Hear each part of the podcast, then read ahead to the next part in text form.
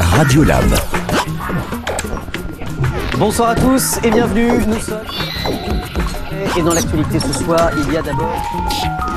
Radio Lab Top Départ pour ce dimanche matin que nous allons passer en compagnie des résidents de l'EHPAD de Charny-Auré de Puisé. Avec moi, il y a Marie-Angèle, Gillette Odette et Maxime qui est l'homme de la situation. Ils sont venus avec Gilliane qui, euh, qui les accompagne, Désiré également. Bonjour tout le monde Bonjour Je suis contente de vous retrouver, ça fait longtemps finalement qu'on n'a pas papoté ensemble. En plus, ce sont des sujets qui m'intéressent particulièrement. On va aller tout à l'heure faire un tour au bistrot avec euh, l'ami Patrick Quillin. je, ne sais, je ne sais pas ce qu'on buvait dans les années 40 au bistrot. Je ne sais pas quelle est la boisson favorite aujourd'hui de, de ceux qui poussent la porte d'un bistrot. Mais en tout cas, on pourra lui poser la question. En plus, c'était votre métier, Marie-Angèle. On va y revenir, bien sûr. Et pour cette première partie d'émission, eh bien, c'est euh, le docteur Jean-Loup Duros qui est avec nous. Bonjour. Bonjour. Nous allons parler médecine. D'une époque où il y avait trois médecins par village. Et où, quand on voulait un rendez-vous, ben, on n'avait qu'à pousser la porte et puis on était pris tout de suite. Oh, bah, on était pris, on Hein attendait son tour. Bah oui, mais on n'attendait pas trois semaines. Ah non, ah non. Allez, autant vous dire que ce temps-là est révolu. On va pouvoir comparer le passé, le présent. On va discuter pendant une heure. Je suis ravie. C'est parti, c'est Radiolab. France Bleu au cerf.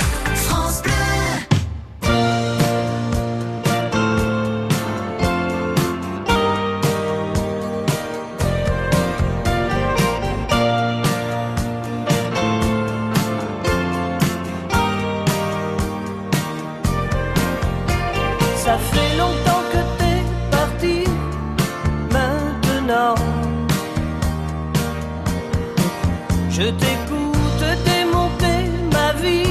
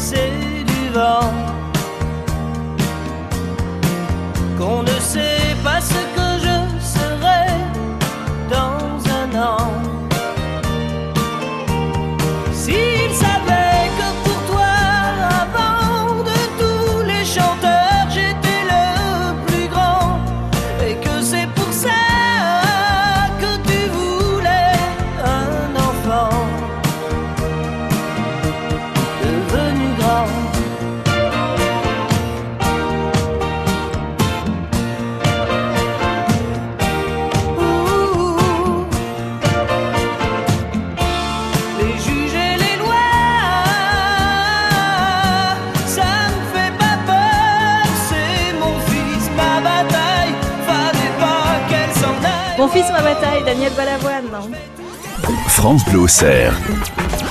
Radio Lab. Les résidents de l'EHPAD de Charny-Auré de Puisé ont décidé de nous parler de la médecine en ce dimanche matin. Et pour cela, ils ont invité Jean-Loup Duros, médecin, qui avec nous va répondre aux questions. Euh, ben, D'abord de, de Gillette, de Marie-Angèle, de Maxime, mais surtout d'Odette. Odette, pourquoi ce sujet? Dites-moi tout. À l'époque, il y avait trois médecins à Charny, enfin à Charny, sur la commune. Nous y allons si vraiment, Si on pouvait éviter, on y allait pas. Ah oui, Ouais. c'était si vous n'aviez pas le choix, quoi. oui, non, mais parce que à l'époque, on n'allait pas au docteur comme on y va aujourd'hui. Mhm. Oui. Alors, pas besoin de rendez-vous. Nous y allons dans la journée et on était pris de suite. Ou un petit peu après, mais on n'attendait pas longtemps. Mhm. À, à l'époque, nous nous soignons le plus possible par nous-mêmes. Aspro, lactéol, les grogues, les... étaient notre quotidien. Quand on toussait, nous prenions des ventouses dans le dos. Et euh, hop, En deux jours, oui, c'était guéri. Oui. Nous faisions aussi des cataplasmes à la moutarde. Cela piquait, mais cela soignait. Le médecin de l'époque soignait, recousait une plaie, faisait les accouchements, mais moins on le voyait, mieux on se portait. Ah bah. Vous n'aviez pas trop la cote alors finalement dans les campagnes, hein, docteur Duro, si je comprends bien. Non, non, mais c'est Bah, plutôt parfait. ça. Mais ça correspondait à une demande. euh, Et, et puis il y avait une offre qui était ce qu'elle pouvait être aussi. C'est-à-dire que le, le médecin, euh, lui, il faisait pas trop dans la prévention. La prévention n'existait pas. Elle a déjà eu du mal à se mettre en place, en particulier en France. Donc c'était une réponse au coup par coup. J'ai telle douleur, j'ai voilà, j'ai telle souffrance. On me donne une réponse. Au jour d'aujourd'hui, la médecine n'est plus du tout, mais plus du tout la même. Et la grande majorité des gens qui prennent un rendez-vous chez un médecin, on va dire en gros comme ça, c'est pour renouveler leur traitement. Vous voyez ça veut dire qu'on vient parce qu'on fait de la prévention et qu'on prend un traitement pour le diabète, un traitement pour euh, l'hypertension, un traitement pour et on vient renouveler son traitement. Et du coup, ça bien sûr remplit les consultations des médecins et du coup, il y a peut-être moins même de demandes puisque les gens attendent moins et du coup, on n'est plus acculé comme ça à aller soigner quelque chose d'épouvantable. Quand on retourne quelquefois dans des coins un peu déshérités de la France, eh bien, on tombe sur des gens qui sont encore dans le système qui fonctionne comme ça et qui ne savent pas ce que c'est que la prévention, qui ne savent pas ce que c'est qu'un traitement d'hypertension parce qu'on leur prend pas, parce qu'ils demandent pas ce qu'on leur prenne, bien sûr, et qui viennent quand, qui appellent le médecin quand euh, il y a une plaie qui évolue depuis des mois et que c'est épouvantable et puis ils disent j'ai essayé des tas de trucs et ça n'a pas marché. Oh, C'est pas la même médecine. En tout cas, on est d'accord qu'aujourd'hui, prendre un grog ou des ventouses parce qu'on a mal quelque part, ça paraît désuet, quoi. Oui, ça paraît, c'est un passe-temps, c'est-à-dire ça fait passer le temps en attendant que. Et voilà, j'ai rien contre les, les remèdes de, de grand-mère, mais bien sûr, on va dire qu'en gros, on s'appuie un peu plus sur la science que dans le temps. On n'est pas passé de la médecine de Molière, parce que dans les années euh, euh, 60 ou 50, c'était pas la médecine de Molière, mais il faut savoir qu'il y a des médicaments qui ne sont apparus qu'après la guerre. Les antibiotiques, c'est relativement récent. À côté de l'échelle de l'humanité, c'est quelque chose, c'est vraiment un grain de poussière. et certains médicaments qui viennent calmer d'autres euh, troubles, ou en particulier des troubles métaboliques comme le diabète, c'est c'est de découvertes très récentes. Et donc on soignait pas le diabète. Les gens avaient des choses, des tas de remèdes qui faisaient passer le temps, mais maintenant c'est totalement, totalement différent. Alors là, on parle des antibiotiques, mais les vaccins, est-ce que vous avez été vacciné, Maxime, vous? Euh, étant un gamin, moi, vacciné, euh, ben, pas le plus beaucoup. Oui, mais une fois, quoi. Ouais, une Mm. fois, euh, parce que j'étais pompier, j'ai eu vacciné contre le tétanos. Le tétanos, d'accord, dans le cadre de vos fonctions. Et vous, Odette, vous avez été vaccinée Ah ben, j'ai été vaccinée euh, toute petite. Oui. Et puis après, ben, le tétanos à une époque. Mais depuis, je n'ai jamais retourné. Alors, si les infos sont bonnes, avant, il y avait deux vaccins obligatoires pour les enfants. C'était la variole Et BCG. et BCG. Oui. Ouais. Est-ce que vous savez combien de vaccins sont obligatoires aujourd'hui? 5 ou 6, 7. Plus. Oui, une dizaine, vous êtes pas mal là, Marie-Angèle? On est à 11. 11. 11 vaccins 11 vaccins obligatoires. obligatoires. Ah, ah oui. Ça vous paraît beaucoup, Odette hein C'est vrai que ça nous paraît beaucoup. Pour, enfin, Ah oui, c'est oui. un changement énorme, hein, docteur. Mais c'est l'évolution à peu près normale, c'est-à-dire qu'on connaît de plus en plus de choses, on découvre euh, euh, des maladies, on, on connaît le substratum viral ou en particulier qui nécessite une vaccination. Et donc voilà, alors on, on, vous protège contre certaines méningites, on vous protège bien sûr toujours et encore contre la polio. J'ai j'ai connu moi l'époque où dans les années 80 il y avait des gens qui étaient, et puis on la retrouve maintenant, étaient contre certains vaccins et j'ai connu en particulier un couple de d'enseignants qui avaient des idées un peu particulières, disaient ah ben non le vaccin contre la polio j'en veux pas, mais leur gamin a eu la polio. C'est-à-dire c'est relativement catastrophique quand vous avez des gamins qui ont la polio alors qu'il y a un vaccin pour pas la- l'attraper. Alors au jour d'aujourd'hui il y a aussi une espèce de vague anti anti labo, anti tout ce qu'on veut qui dit ben non il y en a trop des vaccins, mais c'est pas vrai du tout. C'est une évolution par rapport à la demande et à la connaissance. Évolution aussi sur les accouchements, parce que vous en parliez au début de cette émission, Odette. On appelait le médecin parfois quand on accouchait. Il n'y avait pas que le médecin qu'on appelait. Il y avait aussi la faiseuse d'ange. Les infirmières. Oui. Oui. Mais faiseuse d'ange, ça vous parle pas, ça? Pour l'avortement. Bon, non, on n'en parlait pas. Oui, on n'en Oui, parlait on pas. n'en voilà. parlait pas. Mais, Oui. c- voilà. Mais ça se faisait. ça a été évoqué lors de la préparation de l'émission. Ça, ça se Voilà. passait quand même. Ça se passait. Mais on n'en Mais on ne parlait le disait pas. pas. Voilà. D'accord. Et les conditions n'étaient pas les mêmes. Ah non, pauvre femme. De- depuis quand les médecins euh, sont euh, habilités, ou en tout cas euh, doivent, euh, se doivent de, de faire un avortement? Est-ce que c'est obligatoire d'ailleurs Alors, ils se doivent, pas tous les médecins, parce que c'est ceux qui sont habilités à le faire. Ben, c'est Simone Veil. Hein. Donc, euh, vous avez Simone Veil qu'on entend et souvent. Pardon? 78 Oui, c'est ça. Donc, moi, je me rappelle parce que j'étais en faculté en 70 et dans la fin des études, c'est-à-dire en sortant de la faculté, je, je suis parti faire mon service civil en 78 justement, et j'entends encore Simone Veil en train de parler à l'Assemblée nationale pour faire passer sa loi. Donc là, on en est à 40 ans. Mais quand on voit que dans certains États des États-Unis, on a, on a l'Alabama, oui. est en train de revenir en arrière, donc euh, Mm. ça pose quelques problèmes. Gillette, vous vous souvenez de ces discours, vous, du Simone Veil et tout ça Vous les écoutiez? Oui, Et qu'est-ce que vous en pensiez à l'époque? Pas grand-chose, moi. S'il y en avait qui, avaient, qui le faisaient, ça, se- ça se faisait quand même. Ouais. Même sans le savoir. Mm. Parce qu'il y en a qui, qui le faisaient et puis d'autres que on disait rien à personne. Et est-ce que vous vous êtes dit que quand même vous alliez être plus en sécurité après ça? Est-ce que vous pensiez que c'était une évolution pour, les, pour la femme? Ben, oui, quand même. Parce que j'en ai connu qui ont eu beaucoup d'enfants, puis d'autres moins, quoi, avec ça, quoi. Un Et- résident jusqu'à 14 euh, enfants. 14. 14. Vous avez eu combien d'enfants, vous, Gillette Deux, Deux. une fille et un garçon. Et ils sont à 9 ans de différence. Et est-ce que je peux oser vous demander, vous n'êtes pas obligé de me répondre, est-ce que vous avez eu recours à, à des avortements, vous aussi? Ah non, du tout. D'accord. C'est la nature qui a fait les choses. Oui.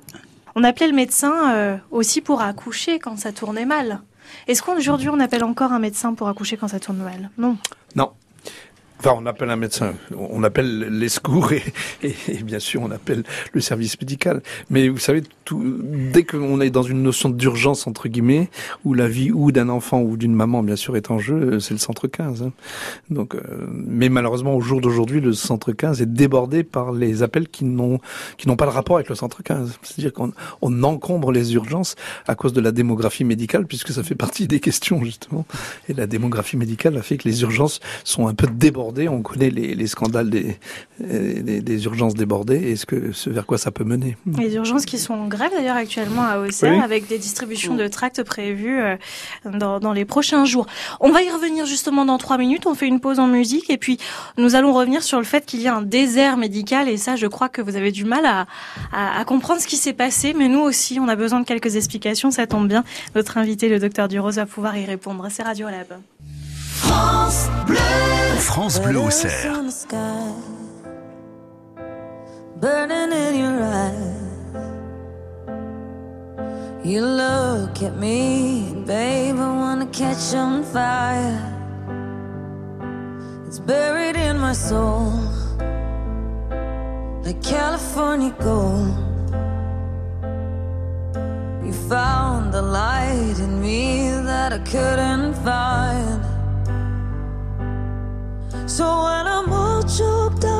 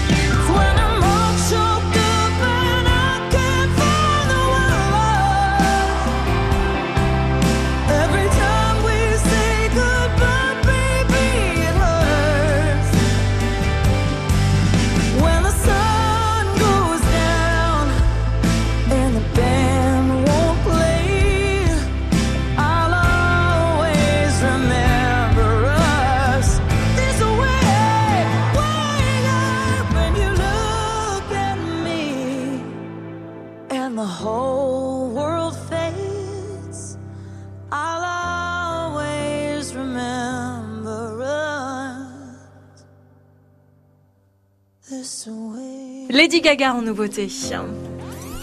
Ils vivent l'expérience radio avec France Bleu Auxerre. Ils viennent de l'EHPAD de Charny, Auré et de Puisé. Ils sont avec nous, hein, Gillette, Maxime, Marie-Angèle et Odette, pour nous parler de médecine. C'est le docteur Jean-Loup Duros qui est avec nous et qui répond à leurs questions. Pourquoi il n'y a plus de médecins dans nos campagnes Ah, ça, évidemment. Alors, oui, avant, il y en avait pas mal. Les campagnes se sont un peu aussi hum, désertifiées parce que les gens sont venus dans les villes. Donc, les, médecins ont suivi le mouvement et sont venus dans les villes. Et puis après, on a estimé qu'il fallait un, médecin pour 1000, 1500 patients selon le- les territoires. Et puis, au fil du temps, eh bien, ça s'est pas renouvelé. Ça s'est pas renouvelé. Et les médecins, maintenant, c'est pas qu'il y en a moins qu'avant, c'est qu'ils font bien d'autres choses. Et au jour d'aujourd'hui, parce qu'il n'y a pas de contraintes, ben, les médecins ont le droit de s'installer où ils veulent, en médecine libérale en tous les cas, où ils veulent, d'accord? Ça n'obéit à aucune règle qui dit là on a besoin de médecins, il faut qu'ils viennent là. Non, ils disent ben moi quand j'ai fait mes études, quand je les ai commencées, on m'a dit qu'en sortant je pouvais m'installer où je voulais et je m'installe où je veux. Donc on va où? On va dans des villes, on va dans des endroits où notre conjoint ou notre conjointe a justement un, job. Et puis comme dans les campagnes en ce moment, le job du conjoint et de la conjointe, ben, c'est plus tout à fait ce que c'était dans le temps. Hein. Il y a des métiers qui ont disparu. Et donc il y a aussi une désertification de, ce qui est paramédical, on va dire, de ce qui tourne autour. Et on voit bien la, la problématique euh, justement qui est dans ce type-là. Donc les médecins se sont concentrés en particulier dans des grosses villes. Et si vous descendez dans le sud de la France, dans les grosses villes, vous avez bien trop de médecins par rapport à la demande. Ah oui. Alors que si vous allez même à à 100 km de cette grosse ville, vous allez voir des campagnes où les pays mettent des annonces dans les journaux en disant on recherche un médecin de campagne. Donc c'est même pas le soleil qui suffit à expliquer, c'est qu'il y a une espèce de concentration du fait du de la liberté d'installation. Donc il faudrait revenir probablement sur cette fameuse liberté. En fait, euh, aujourd'hui, il y a des petites annonces. Il y avait même des communes où on proposait de donner un local gratuit, une maison gratuite. Ça se fait depuis longtemps. Et, euh, et même ça, parfois, ça ne suffit pas. Pas du tout. Le conseil départemental de, euh, au CER de Lyon, là, fait des tas de démarches pour donner des primes aux médecins, etc. Ça marche pas très bien, ça marche peu. La solution a été trouvée récemment pour essayer de combler en Saône-et-Loire, où, où finalement le conseil départemental a dit on va engager des médecins salariés, un autre système. Donc ils ont engagé en 18 mois 40 à 45 généralistes salariés, c'est-à-dire pour aller combler les déficits. On est bien dans le cadre justement des campagnes où il y a des déficits. Enfin, je dis à Auxerre, mais il y a des déficits à Auxerre. hein. À Auxerre, vous avez 33 000 habitants. Et vous aviez dans les années 90, quand j'étais généraliste, 40 médecins généralistes. Maintenant, ils sont 15. C'est-à-dire qu'il y a moins 25 médecins généralistes à Auxerre. Donc, c'est c'est beaucoup plus que la, que la moitié. Quand... Donc, c'est invraisemblable. Quel niveau d'études il faut pour être médecin? Est-ce que cela justifie le manque de docteurs? Parce qu'en fait, ils se demandaient si le fait de faire des, des années des années d'études, euh, les jeunes, ils n'avaient pas envie. Et en fait, c'est pour ça qu'il y avait plus de médecins, euh, quoi. Oui. Alors là, j'ai mm, vraiment, j'ai jamais entendu parler de cet argument, mais je comprends qu'il puisse trotter dans la tête, un truc. hein. Non, non, pas du tout. Le, il y a des tas d'études qui durent, enfin, pas aussi longtemps, mais je veux dire, évidemment, c'est spécialement long. Au jour d'aujourd'hui, pour faire un médecin, c'est ce qu'on appelle un bac plus 11, parce que c'est 6, 7, euh, neuf. mais euh, il faut dire qu'ils commencent à travailler avant. C'est-à-dire que quand ils sont internes, ils ont une paye quand même qui est assez convenable. Donc ils sont internes après la sixième année. Avant, ils sont externes ils ont une petite paye. Bon, ça leur fait passer le temps, c'est pas. Mais euh, dès qu'ils commencent à être internes, ils commencent à avoir une paye qui est convenable au-dessus du SMIC hein, largement. Et puis ils font des gardes, ils font des choses. Donc ça va. Et puis après, ils se perfectionnent dans leur métier, ils deviennent spécialistes. Et comme maintenant la médecine générale est devenue, est devenue une spécialité, et donc c'est pour ça que ça dure euh, 6 plus 4, 10. Et puis comme on fait souvent deux fois la première année, donc ça fait 11. Et puis si on fait encore une autre spécialité un peu plus compliquée, on rajoute une année ou deux. Mais ils sont quand même dans, dans la voie professionnelle bien avant la fin des études. hein. Quand vous êtes euh, interne à un hôpital, vous êtes un acteur de l'hôpital, vous, vous travaillez. quoi. Alors ok, mais c'est plutôt le côté plaisant d'être à la fois étudiant, euh, travailler. euh, C'est pas. Je pense pas que ce soit un obstacle du tout. Il y, le avait même un niveau d'études à l'époque des résidents? Alors non, non, non, bien sûr. euh, Moi-même, ça a changé. Quand je suis sorti de la fac, euh, j'avais une année d'études après la sixième année. Donc en sixième année, on avait fini les études théoriques. On avait un internat. On pouvait commencer à remplacer un médecin pendant cet internat. Donc en septième année de médecine, on pouvait remplacer un médecin. Donc c'était sept ans. Hmm. Donc évidemment, on en a rajouté un peu. Mais les spécialistes avaient déjà eu des années complémentaires. Pour euh, chirurgien, on peut pas sortir comme ça et puis être chirurgien. Donc, mais c'est pas du tout un obstacle au jour d'aujourd'hui. C'est pas un obstacle. Finalement, c'est plus le mode de vie et ce que, Oui. ce que, ce que, ce qu'engendre le fait d'être médecin de campagne. Ça correspond à cette question-là. Combien avez-vous de patients et combien vous- faites-vous de déplacements? Ah, ça c'est une bonne question. Alors quand j'étais généraliste, euh, j'avais les patients.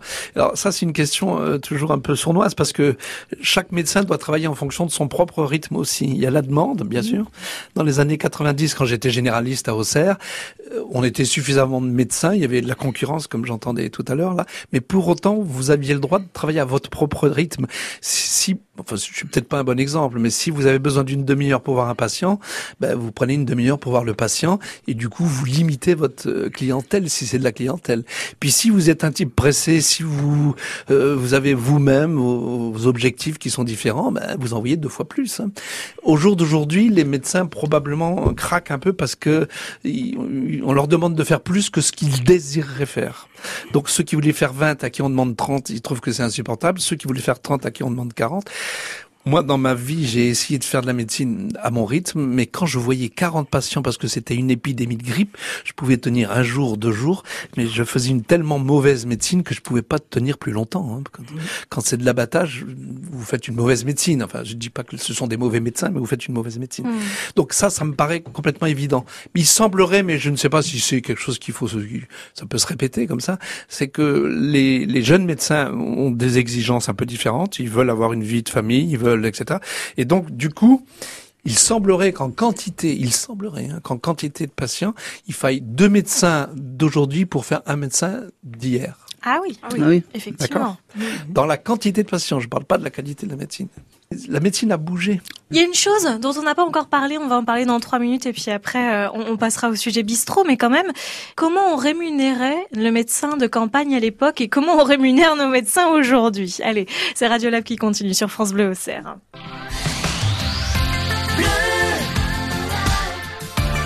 France Bleu Auxerre. France Bleu.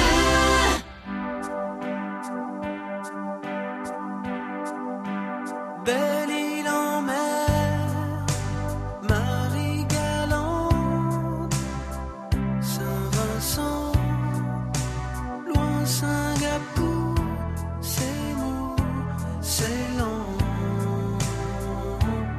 C'est l'eau, c'est l'eau qui vous sépare et vous laisse à part, moi des souvenirs d'enfance. En France, violence, manque d'indulgence par les différences que j'ai. Café, léger, au lait mélangé, séparé petit enfant. Tout comme vous, je connais ce sentiment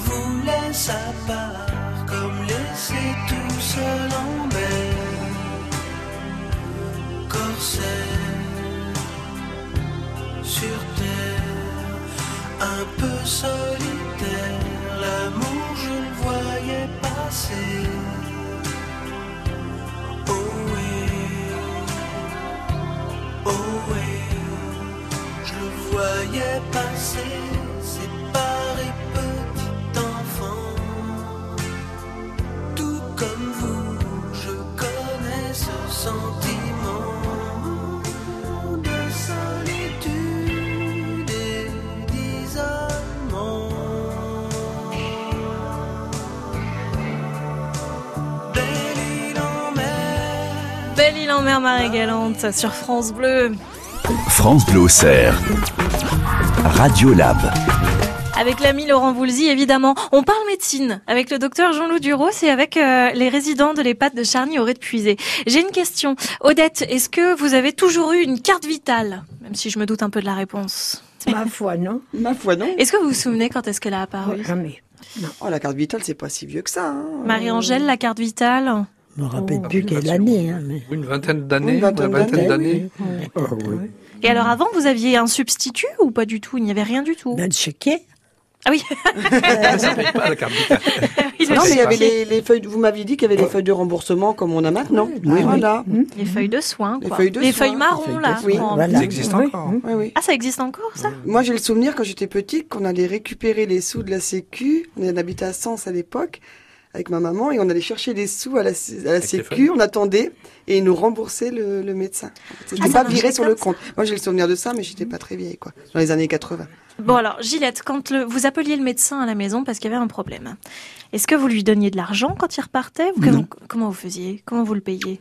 Ben, on allait le payer chez, chez lui. Moi, ce que je voulais savoir, c'est est-ce qu'il n'y a pas une époque où on le payait en pot de confiture et en poulet, le médecin docteur Quinn. Non mais non mais c'est pas Dr Queen, hein, attendez. Non non non non, enfin par chez moi dans la Loire, je vous assurer qu'on l'a fait encore très longtemps. On donnait aux médecins euh, ce qu'on avait fait à la ferme, non? Jamais Ah, ça? non. Oh, non, Jamais non, chez vous? Non, non. Non. Docteur, jamais chez vous? Moi, ça m'est arrivé, mais de manière particulière. J'ai eu l'occasion de remplacer un médecin aux Antilles, vous avez qu'à voir, euh, en urgence, un médecin généraliste. Et puis, j'étais, je travaillais à la DAS, et on m'a dit bon, bah, vous êtes médecin de la DAS, donc euh, vous prenez en charge les patients. Le principal, c'est qu'il y a un médecin sur une île. Donc j'y vais, puis je disais aux gens, bah, vous payez pas, moi, c'est la DAS qui me paye. Alors les gens, ils ouvraient des gros yeux en disant, je paye pas, mais c'est pas possible. et le soir, et le soir, les enfants des patients que j'avais vus venaient avec des langoustes, des crabes farcis, parce que Ah, intéressant. parce que ça ne venait, ça ne leur venait pas à l'idée de ne pas payer le médecin. Donc ils revenaient à ce que vous pensiez là tout à l'heure, à quelque chose de très nature, c'est-à-dire bon voilà, je dois quelque chose au médecin, et ben je lui donne des crabes farcis. Moi j'avais des patients qui m'invitaient à manger à la campagne, surtout à la campagne. Euh, depuis Auxerre, j'allais à Valence, j'allais à Ken, j'allais des petites campagnes du coin, Gilles-Évêque, etc. Ça leur venait pas à l'idée que je reparte sans des œufs, sans des tomates. En plus, quoi qu'il arrive, c'est le souvenir de la campagne. En ville, plus difficile. Et la sécurité sociale, elle existe depuis euh, l'après-guerre, du coup, j'imagine. 45 Oui. On a regardé, oui, ouais, on a regardé oui, 45. oui. 45. ouais. Avant, c'était euh, c'était vraiment de votre poche. Oui, oui, oui. Et depuis, alors il y avait il y avait des choses mises en place quand on avait beaucoup d'enfants. J'ai un avait- résident euh, qui nous a quittés maintenant qui me racontait que c'était une famille nombreuse et ils avaient le droit à tant de soins par, euh, par an pour tant d'enfants. Donc on va dire sur 14, il y avait euh, trois enfants qui avaient le droit à des soins. Et en fait, quand le plus grand était malade, le médecin euh, mettait le nom du plus jeune pour faire passer le soin euh, gratuit pour éviter que les parents payent, euh, payent un- le médecin plein pot. Quoi. Mais il fallait bidouiller quand Fallait même. hein. bidouiller, oui, Ah oui. pour être, euh, pour être Mm. sûr d'avoir un soin gratuit. Bon, aujourd'hui, quand même, ça a bien évolué tout cela. Et même si, effectivement, on a tendance à dire que dans nos campagnes, c'est compliqué et on se plaint à juste titre, on est quand même mieux soigné qu'à l'époque. Vous êtes d'accord avec moi ou pas? Oui, bien Oui. sûr. On a- Vous avez des souvenirs d'arrachage de dents terribles ou Ah de... ouais. Oui. Hein Pas le docteur. Par le docteur non. Oui. non, Gillette, ça a été. Pas de... Pas de... Ah, Elle me montre ses dents. Sur la table de la salle à manger. De quoi? Ah oui, on a, on a fait un, un atelier avec l'ancienne bibliothécaire de Charny. On a écrit un livre et un résident me racontait qu'il se faisait arracher les dents sur la table de la salle à manger. Aïe, tombe, même pas mal. Anesthésie à l'agneau. Ah, c'est ça. Il y en avait, il y en avait pas. Il n'y avait pas d'anesthésie? L'anesthésie, ah oui. Gillette l'a connu comme moi, le docteur Galuchon, en- Oui. pendant la guerre. Oui. Ma belle-mère, elle y avait été, elle avait mal, elle pouvait plus tenir. Et ben, il a arraché sur le cou, là, dans, enfin, dans la chaise qu'elle a, où qu'elle était assise. Comme elle dit, ça m'a fait mal. Ça m'étonne. Bah oui. que maintenant, ils font une piqûre. Hein. Ah bah oui. Ah oui, oui, Oh, oui, dis oui, donc, quand même. Mais des fois plusieurs. Même plusieurs. Oui, Oui, oui. mais enfin, pour arracher une dame, moi, je vois le- celle de Charny, là, qui est en retraite maintenant aussi, eh ben, elle m'avait arraché une dent. Je ne l'ai pas senti du tout. Ah bah. Ah oui. Du tout. on a Ah, fait des même à Oui, quand même, oui. Ça va mieux. Ah oui, oui, oui. Bah, Une chance. Oui, mais je ne l'ai pas senti. Ah bah ouais. Et j'ai pas eu mal le lendemain ni rien. Ouais. Une chance. hein. Non, mais voyez, moi vraiment, je me dis que vivre à notre époque au niveau médecine, c'est pas mal. Ouais. Merci beaucoup pour ce sujet. Ouh, rien que de parler du dentiste, moi, ça me. dents. Ouais, moi, j'aime pas trop, moi non plus. Merci, docteur Jean-Loup Duros. D'avoir été avec nous, de nous avoir éclairé un peu sur effectivement ce- cette inquiétude des déserts médicaux, notamment dans notre département de Lyon et puis dans nos départements voisins d'ailleurs. Et, euh, et puis merci à vous d'avoir choisi ce sujet. Vous restez avec moi, toute autre chose, on part au bistrot avec euh, l'ancien métier de Marie-Angèle. On va en parler dans trois minutes avec notre invité qui a tenu le bar des stades à Auxerre. Je peux vous dire que c'est une institution pendant des années. Il s'appelle Patrick Quillin. Il est avec nous pour cette deuxième partie d'émission dans Radiolab. France Bleu Auxerre. Oh,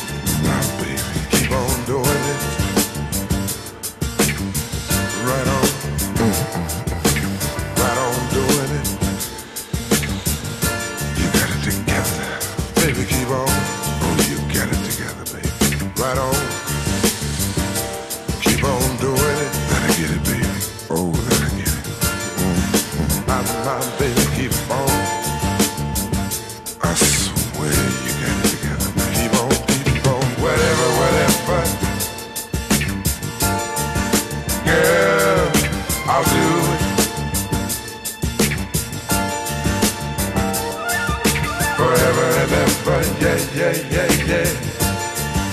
I'll see you through.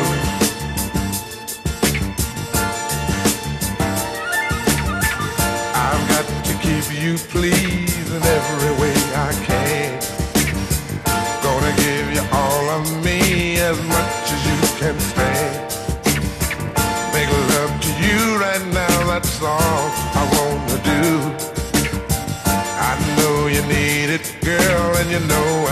need it too. Cause I found what the world is searching for.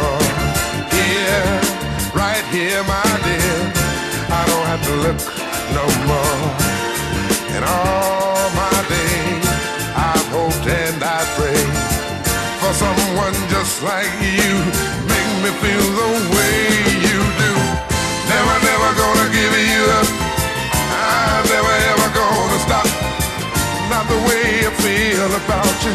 Girl, I just can't live without you. I'm never ever gonna quit cause quitting just ain't my stick. I'm gonna stay right here with you and do all the things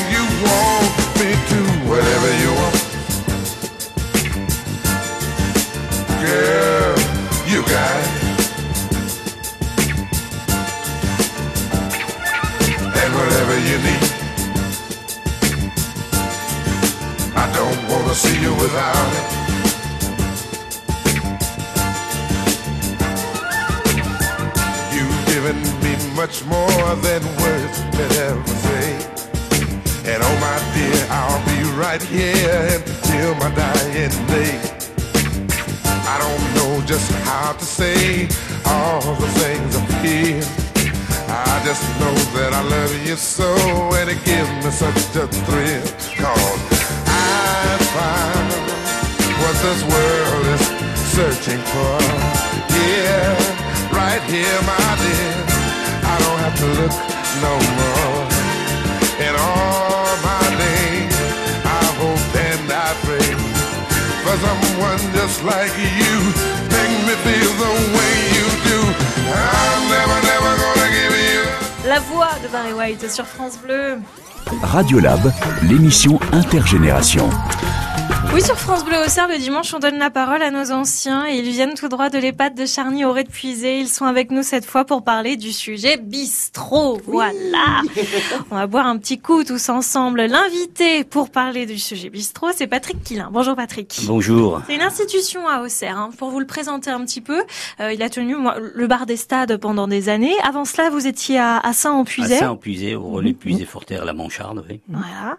Et puis, euh, bah, depuis maintenant, ce sont les fistons qui, euh, qui ont quelques Voilà, affaires dans, parce que je commence à prendre un petit peu d'âge. hein. mais encore plein d'énergie, notamment pour répondre aux questions de, des résidents. Alors Marie-Angèle, ici présente, a fait le métier de bistrotière. Pendant combien d'années, Marie-Angèle? 30 ans. 30 ans. Et dans quelle commune? Prunois. À Prunois. C'était dur comme métier? Ben, bien assez quand même. hein. Mhm. Vous commenciez à quelle heure le matin? Le matin à 6 heures. Parce qu'il y avait des camionneurs qui passaient le matin de bonne heure, puis qui arrêtaient prendre des cafés. Ouais, Et le soir, il fallait fermer tard aussi, Ben, il n'y avait pas tellement d'heures le soir à cette époque-là. Est-ce que le, le- le dimanche, jour de messe, il y avait plein de messieurs au bistrot? Ben, pas plus parce qu'on n'avait pas de messe à Prunois. Ah bah, Il n'y a pas d'église. Ah, il y a pas d'église. Il n'y a plus d'église à Pru- à Prunois. Il n'y a pas d'église a à Prunois. détruite. Ah, Parce que ça d'accord. coûtait plus cher de la rénover que de la faire détruire. Donc le maire de l'époque. Euh, Ah, bah, quelle année, Maxime Vous vous souvenez? Non. 29. En 29. En Voilà. 29. Euh, donc avant la guerre, a détruit l'église. On va faire une petite introduction officielle quand même sur ce sujet bistrot. Marie-Angèle, on vous écoute. Dans le temps, il y avait au moins huit cafés à C'était les hommes qui allaient le plus au bistrot. C'était un lieu de rendez-vous où on buvait un coup et on jouait aux cartes. À l'époque, on buvait beaucoup plus que maintenant, car on ne savait pas que l'alcool était mauvais pour la santé. Les cafés vendaient également des cigarettes, du gris, de la prise. Pour les boissons, il y avait plusieurs sortes de bières, vin et apéritifs. Pour le sans-alcool, il y avait déjà de l'orangina et on buvait du vitel avec des sirops ou de la limonade. Après, on a vendu également des chewing-gums et le Coca-Cola est arrivé après la guerre. Ah, il y avait déjà de l'orangina avant la guerre. Je ne savais pas. Ah, c'est c'est que c'est vieux alors cette histoire. D'accord, c'est intéressant. Le Coca-Cola, quand c'est arrivé, j'imagine que ça a été euh, une révolution. Oui. Les, les jeunes, ils prenaient tous du Coca-Cola, bon, c'est bon. sûr. Quand vous avez bu votre premier Coca-Cola, vous vous en souvenez ou pas? Moi, j'aime pas ça. Ah, Le- vous avez... Non, non plus, Odette, vous n'aimez pas? Ouais. Vous avez... Non, non plus? Non plus. Ah, c'est marrant ça. Et vous, Maxime, vous aimez le Coca-Cola? Oui, j'en bois.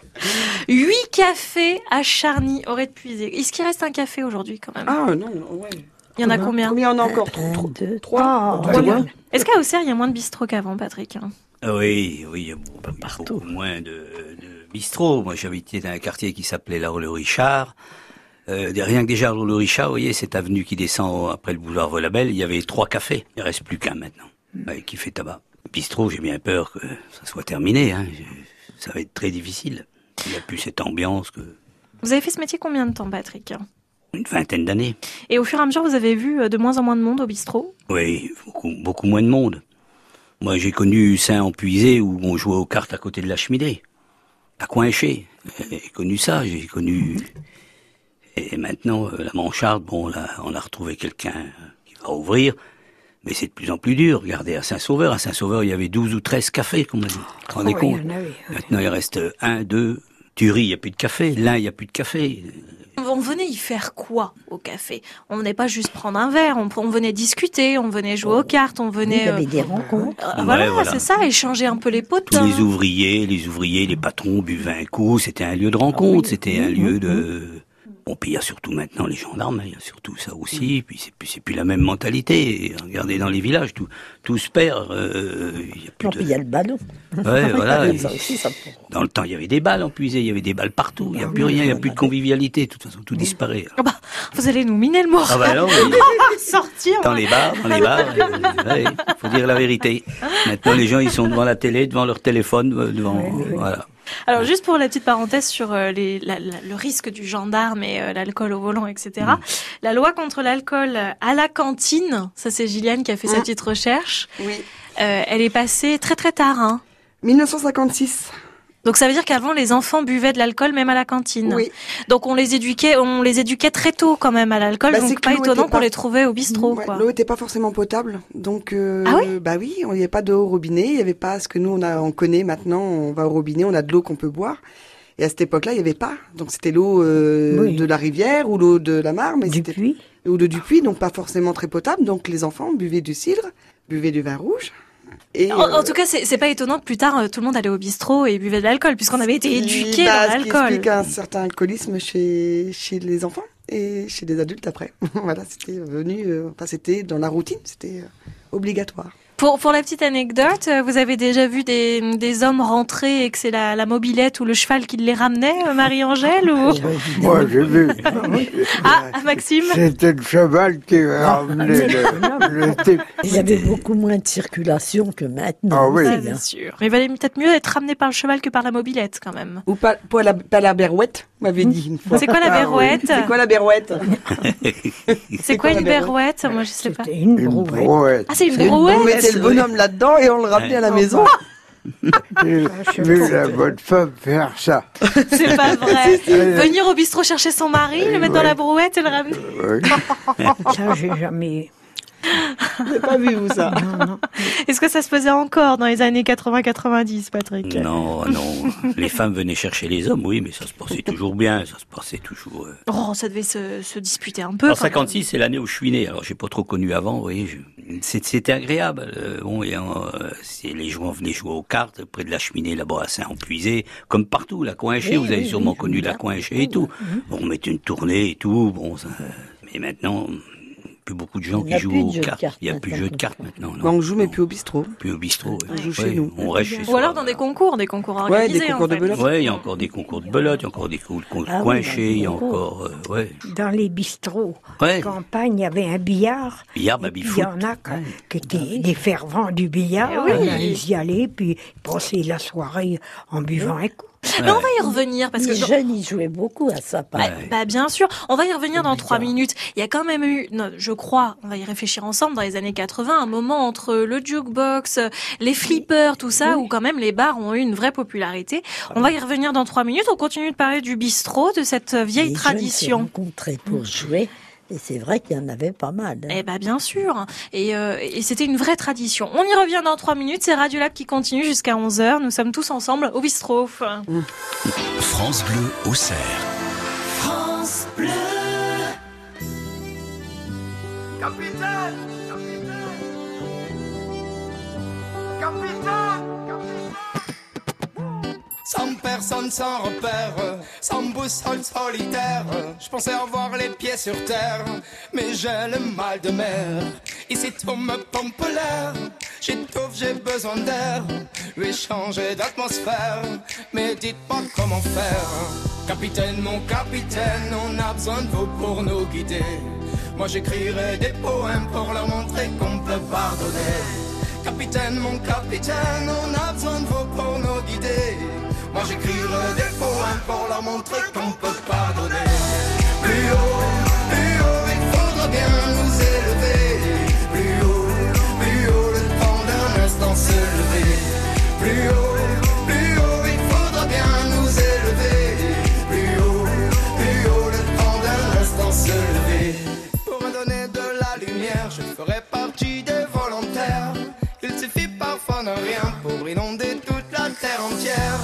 Au-delà de nos différences, au-delà de tout commentaire, que l'on soit né ici en France ou à l'autre bout de l'hémisphère.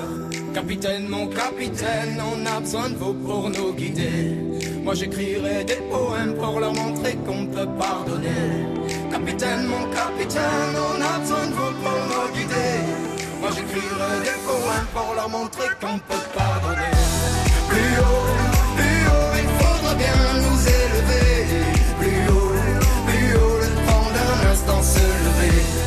Plus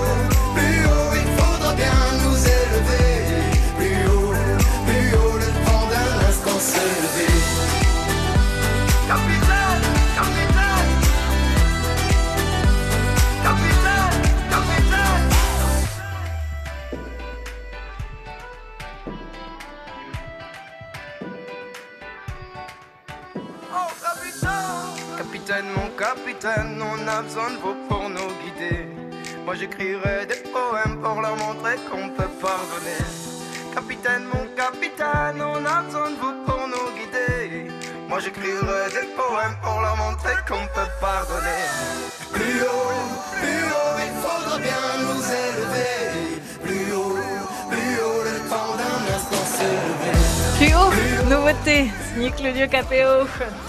France Bleu. Radio Lab.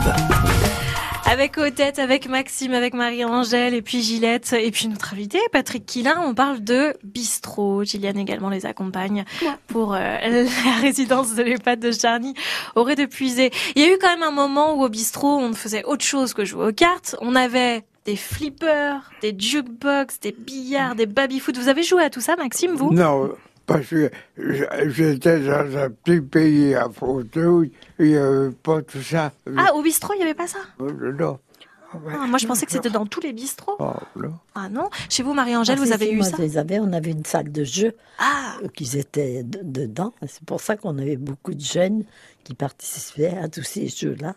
Et depuis, même ça, ça ne fait pas, ça ne change rien à la donne. Les jeunes ne viennent quand même plus au bistrot, quoi. Même avec un bon baby-foot, ça n'attire plus personne. Fléchettes maintenant, ils ont, ils ont mis des jeux de fléchettes. Si, baby-foot encore un petit peu, mais moins qu'avant. Les flippers, euh, oui, c'était la, grande mode. les jeux de Flipper, boxe, jukebox, la oui. musique, oui, c'est vrai, Ouais, ça marche hein. bien, je Ouais. Ça marchait bien, ouais.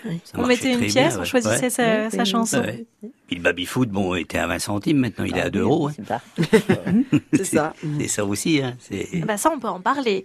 Combien ça coûtait, Marie-Angèle, un Je café ne me rappelle pas tellement. C'est moi. vrai, bah, vous en avez servi pourtant. Hein. Ah Un franc, non, même pas Oui. un franc. Un franc, je pense, hein, un franc. Et à votre avis, ça coûte combien aujourd'hui? À peu près euh, 1,30€, 1,40€. Vous voulez qu'on vous fasse en francs? Ça fait euh, 8 francs. Ça fait 8 francs. Ah, ça surprend, hein Il y a des cafés encore à 1 euro. hein. Oui, à de, de temps en temps, à quelques endroits. ouais. Ouais. Mais c'est vraiment pas donné. Vraiment, vraiment pas donné. Arrivez-vous à gagner votre vie maintenant? Je pense, pour, euh, pour parler encore de notre puisée, parce que je suis un gars quand même qui aime bien la puisée, euh, je prends l'exemple de, de Saint-Puy. Euh, euh, Saint-Puy chez Monsieur Blanchard, et c'est, il, il fait l'essence, il fait les journaux, il fait les jeux, il fait l'épicerie. Il y a comme ça le gaz, il y a comme ça qu'ils peuvent s'en sortir maintenant.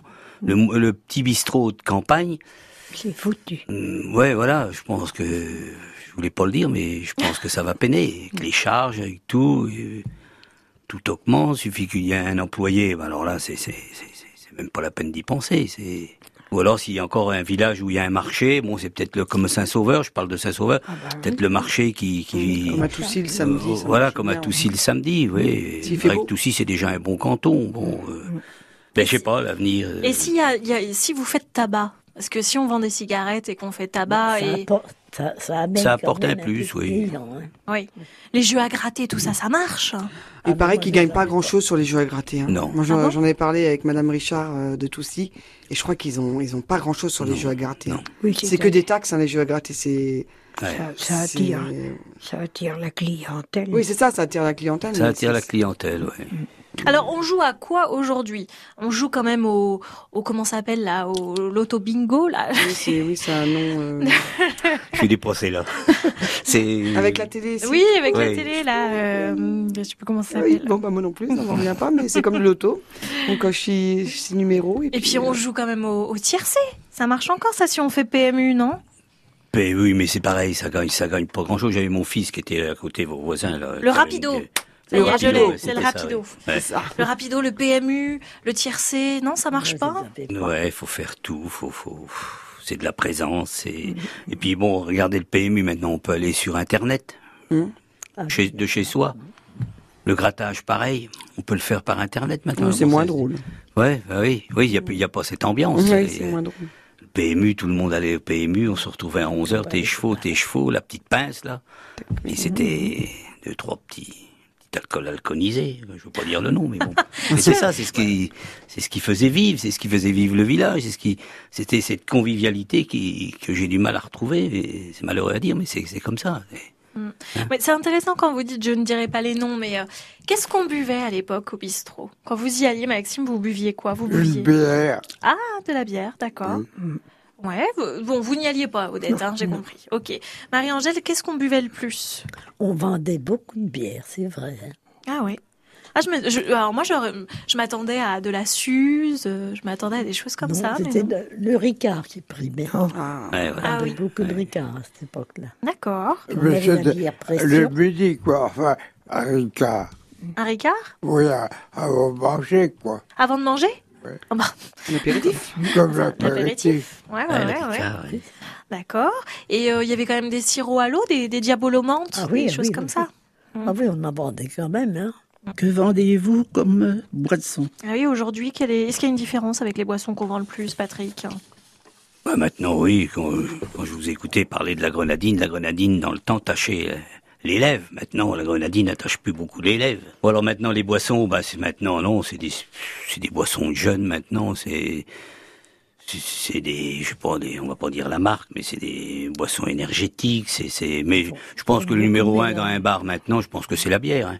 Toujours. Vous avez vu le- les sortes de bières Oui, qu'on a maintenant, des, ar- des des, des hein. je pense que vous vendiez que de la bière Cronenbourg, sans citer des le nom. bières avec du sirop, Ouais. mettaient dedans. Ou picon-bière. Je vendais pas Ouais, mal bah de oui, picon-bière. Ah, ça, ça revient à la mode, hein, le Ouais, picon-bière. hein. ouais. Ouais. Est-ce qu'il y avait des cacahuètes et des olives? Oui. Des œufs durs. Ah oui, des œufs durs, oui. Oui, des œufs durs, oui. Comment Ah ça, oui, des œufs durs Des œufs durs sur le comptoir. Sur le comptoir, oui. Des fois, c'était un peu gris, j'ai connu. la fin. Oui, oui. Surtout au moment de Pâques, un peu avant Ouais, Pâques. On pouvait en faire toute l'année Moi, si je on me voulait. rappelle. Mais... Ah ouais, et, et vous veniez boire votre verre de vin et vous preniez un œuf dur. Ouais, bah oui, oui. sur le comptoir et tout. Ah hein. oui, oui, je me souviens de ça. oui. J'ai connu ça aussi. C'est rigolo, ça. Bah, aujourd'hui, quand on vous sert le café, on vous met un petit, un petit gâteau avec. Ah quoi. bah oui, c'est pas pareil. Ah bah, si on met pas un œuf dur avec le café. euh. Et le café, vous aviez un percolateur pour faire le café, Marie-Angèle? Non, non, non, non, non. Vous le faisiez comment? di- Direct à la cafetière. Eh oui. Ah, fallait en faire couler, hein Ben. Parce qu'alors aujourd'hui, c'est ça, hein, Patrick, percolateur. Hein, Ah, c'est ça pas. maintenant, oui. Quand, oui, on s'embête plus à faire le café sur le coin de... Oui, maintenant. Yvonne, à la Mancharde, faisait, faisait son café comme ça, hein, sur le... Elle avait le café, qui Oui, ça s'est fait longtemps Ouais. hein, à la cafetière. Et puis, comme vous disiez, bon, les petits canons de rouge et de blanc, elle avait le droit, elle avait le droit de vendre rouge, blanc, euh, Suze et Martini. Elle n'avait pas la elle avait licence pas la, 4. voilà, elle avait pas la licence 4. La C'est une histoire aussi. Ah, oulala, faut que vous m'expliquiez. Moi, je pensais que licence 4, ça veut dire vente d'alcool autorisé tout court. Oui, Mais il y a a des tous les subtilités. alcools. Tous les alcools, la 4. D'accord. Licence 4. Et il y a la licence 3, c'est Voilà. ça La licence 3. Et il n'y a, n'y a pas, pas les apéritifs. Des vins cuits, Voilà. mais pas les apéritifs. Voilà, c'est ça. Et alors, comment on fait pour obtenir une licence? Ah, mais maintenant, c'est pas facile. Il faut un café qui arrête et qu'on rachète la licence. Mm. Mais la licence s'achète avec le fonds, avec le fonds de commerce. Ouais. Et ça vaut combien une licence? Ça n'a pas de prix. Ça n'a pas de prix? Ça dépend, c'est c'est coté, c'est ça, ça dépend ouais, le bar vous d'affaires, ouais, ça dépend. du Ah, chiffre d'affaires et dépend du tout. chiffre d'affaires, ouais. du lieu peut-être Et je crois, avant, c'était, il fallait pas, il il y avait un rayon d'un kilomètre, je crois, qu'il fallait pas dépasser pour ramener la licence dans le village. Et la licence était au nombre d'habitants aussi. Maxime. Maxime. Bon, comment faire si les gens boivent trop Les ramenez-vous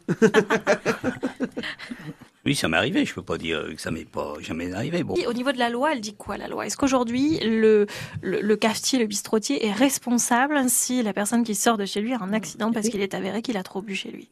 Euh, je, je pense, hein, regardez les accidents, les derniers accidents après une boîte de nuit. euh, Même la à boîte de nuit est hein. embêtée. Ouais. oui, hein. On est responsable. Hein, on- Même à domicile, hein, si quelqu'un part de chez soi et Ouais. qu'on le laisse partir alors qu'il a trop bu, on oui, peut être condamné. Il y a une condamnation il n'y a pas Ah si longtemps que ça. Ben, les Mais même avant, hein. Puis je sais pas le taux d'alcoolémie maintenant, c'est je sais même plus. moi. 0,5 0,5. C'était combien avant zéro- C'est 0,5, c'est pas moins Non. Non. Ah bon Par contre, maintenant, c'est tolérance zéro pour les jeunes conducteurs. Voilà, Ça c'est un peu- ça c'est normal, ça c'est. oui. Et à l'époque, je sais pas, c'était quoi les. Il n'y avait pas de taux d'alcoolémie. Je- Il n'y avait pas de taux Non. d'alcoolémie Ah, je crois pas. Non, je crois pas. Non, Non, je crois non, pas. Non, non, non, non. Il n'y avait pas, il y avait pas de, il Non, y avait pas de s'ils ballon pour étaient un peu ivres, on n'avait plus le droit de leur servir d'alcool non plus. Hein. Ah ben non, mais bon, le dernier. Hein. Ils leur un Petit- petit dernier, tu vas pas partir sur trois pattes. hein. tellement qu'ils en voulaient pas. Et, et- et sur les doses, parce qu'aujourd'hui c'est réglementé, pareil, on sert un whisky, il doit y avoir, c'est quoi, c'est deux. 2 centilitres un Deux baby, centilitres. 4 centilitres un whisky. Ah bah voilà. Un professionnel. hein. et, euh, et à l'époque, euh, les doses, euh, fallait faire attention ou pas? Ah non, on avait les doseurs aussi. Ah, vous aviez les Il y avait doseurs déjà des doseurs, ouais. Ouais, ouais, Ouais. sur Les les, boules. bouteilles. Oui, les boules. D'accord. Après, quand vous servez, euh, bon, l'Irancy ou Chablis, après, ça doit être 8, 8 centilitres, 8, 10, ça dépend. c'est- Hmm. Il n'y a pas de doseur là-dessus. Bon, Non, on le dira jamais assez quand même. Faites super attention, c'est avec modération. faut que ça reste convivial et il faut pas qu'il y ait de, de drame après. Voilà, il faut l'incarner et puis il faut pas prendre de vacances hein, parce que Marie-Angèle, Ah je crois bah que les vacances, euh, voilà, oubliées depuis longtemps, longtemps. Jamais pris de vacances. Jamais. Vous, Patrick, Ouais, des non, vacances? Jamais non plus? Je fermais un peu septembre, euh, sinon, euh, non. Mais finalement, on était bien avec les clients, pas le choix de toute façon. Voilà. Ouais, C'était chouette de remonter le temps avec vous. Petit clin d'œil parce qu'il y a un café associatif qui s'est ouvert, Gilliane, à Charny. Euh, euh, il n'est pas associatif. Hein. Ah, c'est un café tout court C'est un café tout court, mais Génial. qui, voilà, qui euh, s'appelle Les gars du coin, une Mhm. petite dédicace à Laurent. Et euh, donc ils sont en train de se moderniser avec des apéros concerts, des voilà. Là ils ont fait une soirée spéciale Eurovision samedi. Et je pense que c'est l'avenir des, des cafés, quoi. C'est ce qu'on disait tout à l'heure, avec des soirées à thème, euh, des soirées euh, apéro concert, des Voilà. des- voilà. Voilà, c'est. Diversifié. C'est ce qu'on va faire à Saint-Empuisé à la manche. C'est vrai, vous Voilà. aussi Ok. Voilà, voilà. On en reparlera Voilà. d'ici là, mais oui, se diversifier et faire venir euh, autrement qu'autour d'une partie de cartes, mais autour d'une soirée à thème, par exemple, ça marche bien. Voilà, le métier de bistrotier, c'est grâce à vous, Marie-Angèle, qu'on a abordé ce sujet. Vous voyez, on avait fait les pompiers avec Maxime, on fait bistrotier, on avait fait le, la boulangerie avec Meunier, l'agriculture avec Gillette, on a fait plein de choses et on se retrouvera dans 15 jours pour encore plein d'autres sujets. C'était un plaisir. Alors, Gillette, Marie-Angèle, Gilliane qui les accompagnait, Odette, Maxime, Désiré qui les accompagnait, merci. Bon De retour à l'EHPAD de Charnier épuisé. Patrick Quillin, merci pour tous ces bons Merci souvenirs. pour vous. Et j'ai passé un bon moment avec vous, avec tous. Ah, nous adore aussi, c'était chouette. Oh, c'est chouette. Voilà. Entre Poyodin, Voilà, on c'est s'est compris. C'était Radio Lab à réécouter, bien évidemment, en podcast sur France Bleu Auxerre. France Bleu au cerf.